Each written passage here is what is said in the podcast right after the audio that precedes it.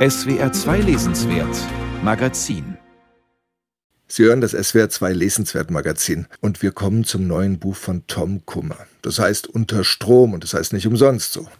Nina weiß nicht, ob sie lesbisch ist, aber Sarah will sie unbedingt. Nina verlässt Tom, ihren Geliebten, in Los Angeles, sie reist in die Schweiz und es beginnt ein bizarrer Roadtrip.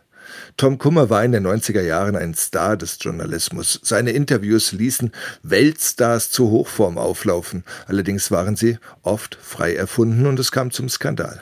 Danach arbeitete Tom Kummer als Chauffeur und als Tennislehrer. 2016 starb seine Frau Nina. Er schreibt seitdem über das, was von seiner Liebe übrig blieb. Nina und Tom hieß das erste Buch. Es war ein Bestseller. Von schlechten Eltern hieß das zweite und jetzt das neueste, Unterstrom. Das erzählt Ninas Leben in den 90er Jahren. Es geht um Identität, um Gender-Theorie geht es auch am Rand. Also gut habe ich gedacht, ich lade zum Gespräch über diesen Roman den Buchblogger Florian Valerius ein, damit er mir das Buch erklärt. Was hast du erwartet und was hast du gefunden? Dir das Buch erklären. Ich hatte ehrlich gesagt gehofft, dass du als richtiger Literaturexperte mir dieses Buch heute erklärst. Was habe ich erwartet? Ich habe erwartet oder erhofft, dass dieses Buch mich unter Strom setzt. Aber was es getan hat, war, das hat mich komplett ratlos zurückgelassen. Im Mittelpunkt steht ja. Nina. Was ist denn das für eine? Wie würdest du die beschreiben? Ich glaube, das ist eins der ersten Probleme, die ich mit diesem Buch habe, weil nicht nur Nina, sondern auch die anderen Figuren, irgendwie hat Tom Kummer es nicht geschafft, mir diese Figuren nahe zu bringen oder es geschafft, dass ich mit diesen Figuren mitfühle oder gar mitgehe. Er hat für mich das Schlimmste getan, was Autoren tun können, nämlich er hat es so geschrieben und erzählt, dass es mir letztendlich egal war. Für egal muss sie aber eine ganze Menge erleben. Also es kommt zu relativ drastischen Sexszenen. Sie arbeitet als Fotografin, macht immer wieder Fotos. Diese lesbische Liebe mit der Sarah von Grauholz ist auch nicht ganz ohne. Sie nimmt viele Drogen, um Drogen, das dürfen wir auch nicht vergessen, ja. Ja. Gut, dann versuchen wir es mal über die andere Figur, über ihre Gegenfigur. Ja. Sarah von Grauholz, die ist Menschenrechtsanwältin. Findest du die und besser? Kam, die, kam dir die nicht ehrlich gesagt vor wie eine Pappbild-Abziehfigur, so aus dem Autorenhandbuch Seite 2? Also diese Figur hat für mich überhaupt nichts Unerwartetes getan. Also die hat genau diese Funktion erfüllt, die sie, glaube ich, erfüllen sollte. Also die Nina ist so ein bisschen zwischen der Sarah von Grauholz als Ethikerin und dem Tom Kummer, der ja in der Zeit seine, das Buch spielt in den 90er Jahren, seine erfundenen Interviews schreibt und damit großen Erfolg hat. Also so zwischen diesem ethischen und dem unethischen so ein bisschen hin und her gerissen, mhm. oder? Ich habe ja, immer hab so Skrupel, auf dem Buch rumzuhacken, weil ich das Gefühl habe, es ist so gemein, weil natürlich die Geschichte hinten dran, der Tod von Nina, die ist ja tatsächlich gab und die 2016 mhm. starb und Tom Kummer mit zwei Kindern alleine ließ. Und er hat dann versucht, die durchzubringen. Das ist natürlich eine Geschichte, die so tragisch ist. Da möchte man jetzt nicht irgendwie einfach nur sagen, das Buch ist misslungen. Also ich habe mich halt beim Lesen gefragt, mir fehlen leider die beiden ersten Bücher. Also ich habe das Buch vollkommen unvoreingenommen gelesen, habe mich erst danach informiert. Dann wurde mir klar, okay, er erzählt offensichtlich schon länger von dieser Figur Nina und von sich selber. Aber entweder hat mir da das Hintergrundwissen einfach gefehlt, um all dies mehr einordnen zu können. Oder ich dachte dann letztendlich, es war vielleicht einfach eine Episode in diesem Leben, die er besser unerzählt gelassen hätte. Das Seltsame ist ja, dass er als Journalist seine Geschichten erfunden hat. Als Schriftsteller, mhm. als Romancier hat er sie dann autofiktional sehr nah an der Wirklichkeit herangeschildert. Das führt jetzt dazu, dass dieses Buch als drittes in der Reihe ja dann wieder erfunden ist, weil da war nun Tom nicht dabei. Es geht ja darum, Nina verlässt ihn und fängt etwas mit dieser Menschenrechtsanwältin an und nimmt Drogen. Das heißt, er ist wieder in dem Bereich des Fiktionalen. Und irgendwie habe ich auch das Gefühl, das ist nicht die Stärke in diesem Augenblick. Nein, ich habe mir in Vorbereitung auf dieses Gespräch Interviews mit ihm angehört und angeschaut.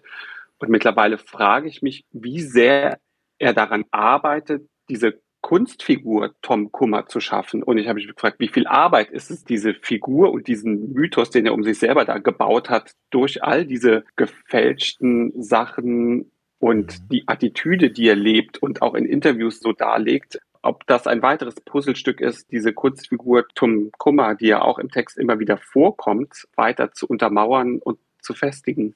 Ja, es gibt ja auch immer so Anklänge an die 80er Jahre als Pionierzeit des gegenwärtigen Denkens. Also es geht um Gender-Theorie. Auf einmal studieren die bei Judith Butler und, und so weiter. Also es gibt so ganz viele Sachen, die damals schon in Ansätzen da waren und die dann jetzt heute uns beschäftigen. Aber sozusagen als Avantgarde, als modern kam dir das nicht vor? Nein, mein Problem war vor allen Dingen, dass all diese eigentlich interessanten Themen, die werden für mich immer nur so angerissen. Auch da kommt wieder dieses so unter Strom sein. Es ist auch so alles ja. so ein bisschen, als wäre es unter ADHS-Symptomen geschrieben worden. Er treibt diesen Drogenrausch, der dann im zweiten Teil stattfindet, einfach nur noch staccato-mäßig voran, dass ich irgendwann einfach ja. müde war, dem zu folgen und auch irgendwie keine Nerven mehr auch hatte, diesen ja. Gedankengängen, die da so drunter liegen, die ich wirklich auch spannend fand. Und auch, wie du eben schon sagtest, diese Gegensätzlichkeit von Tom und Sarah und das, wofür sie stehen, er hat mich da einfach verloren durch die Art und Weise, wie es erzählt und geschrieben ist. Whatever. Ja. Danke. Besser könntest du es nicht abschließen. Und eigentlich kann man okay. zu diesem Roman auch einfach nur drunter schreiben, whatever. Und ich habe mir doch überlegt, Also das sagt die Nina die ganze Zeit. Das ist so ihr Klischeewort. Nach jeder etwas langweiligeren Redestrecke sagt sie sofort immer whatever. Du bist ja auch Buchhändler, wenn ich das jetzt mal so sagen mhm. darf. In Trier. Ja.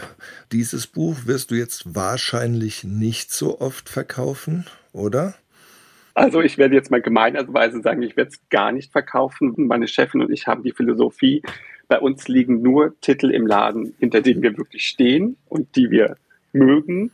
Und dieses Buch ist ja nur jetzt so hochaktuell, dass der Vertreter erst die Tage kommt und ich ihm leider sagen werden muss, nein, dieses Buch wird bei uns nicht stattfinden.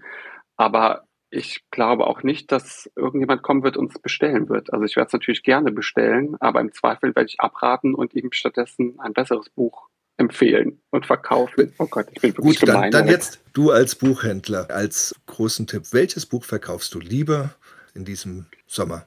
Schön, dass du mich das fragst, weil dieser Tage erscheint ein Buch von einem meiner Lieblingsautoren, der bisher erst ein Buch auf Deutsch geschrieben hat, nämlich In der Ferne. Das ist letztes Jahr im März erschienen. Ein Neo-Western, den ich geliebt habe. Die Rede ist von Hernan Diaz, ein bisher zumindest nominierter Autor für viele Preise aus Amerika. Ich weiß nicht, ob er schon welche bekommen hat. Sein neuer Roman heißt Treue, ist übersetzt von Hannes Meyer und bei Hansa Berlin jetzt jüngst erschienen. Dass du dieses Buch vorstellst, weil das ist absolut mein Lieblingsbuch derzeit. Oh, das freut mich hier zu hören, dass wir beide mal im Gleichtakt hier schlagen. Also um, umso schöner, dass ich jetzt zumindest kurz anreißen werde. Es ist so äh, unfassbar zwischen Bolaño und Paul Auster. Ich schwärme schon die ganze Zeit allen Leuten vor. Ja, und ich habe es vorgestern zu Ende gelesen. Ich habe es in einem Rutsch sozusagen gelesen. Es spielt in der New Yorker Finanzwelt der 20er Jahre, also richtig toll die Geschichte, die dort erzählt wird, nämlich die eines Ehepaares, eines Bankiers und seiner Frau, Mythen umwoben in der New Yorker Gesellschaft. Und obwohl es in den 20er Jahren spielt, finde ich, hat Hernan Diaz, der jetzt wiederum anders als Tom Kummer, all die wichtigen Themen, die uns heute und die uns gestern und morgen bewegen, mit drin. Emanzipation, die schleicht sich in diesen Text hinein. Und ganz großartig, wie ich finde, geht es um Wahrheiten in diesem Buch. Und das finde ich ist auch ziemlich genial ja. herausgearbeitet. Vielen Dank. Ich sprach mit Florian Valerius über Verabredet war Unter Strom, der neuen Roman von Tom Kummer. Nicht verabredet war Treue, das neue Buch von Hernan Diaz. Sie hören das SWR 2 Lesenswert Magazin. Musikalisch kommen wir jetzt beim neuen Album von Neil Young an und das heißt Toast und der erste Song dort heißt Quit.